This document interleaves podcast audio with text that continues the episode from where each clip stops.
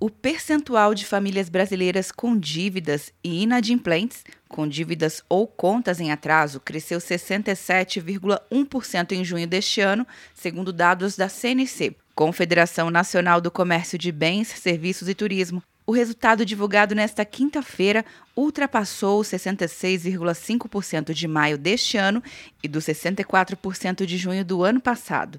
Esse é o maior patamar da série em 10 anos. De acordo com o presidente da CNC, José Roberto Tadros, nesse momento de incertezas geradas pela pandemia de Covid-19, ainda há a questão do desemprego. Desde o advento do capitalismo, esta foi, de longe, a maior crise que nós estamos vivendo.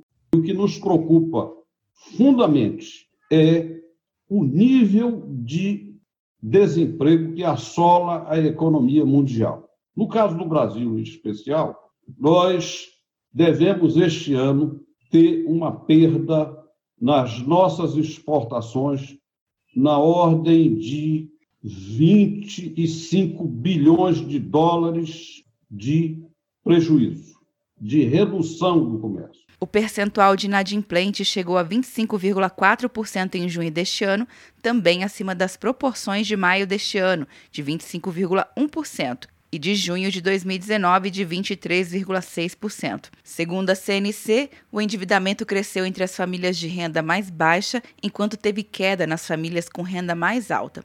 Atenção, você que fez o Enem! Sua nota pode valer uma bolsa de estudos de até 100% para os cursos de graduação à distância da Uninter. Isso mesmo! Até 100% de desconto em mais de 90 cursos. Transforme seu futuro. Acesse o site e inscreva-se agora. Uninter, a melhor educação à distância do Brasil. Uninter.com De Brasília, Luciana Castro.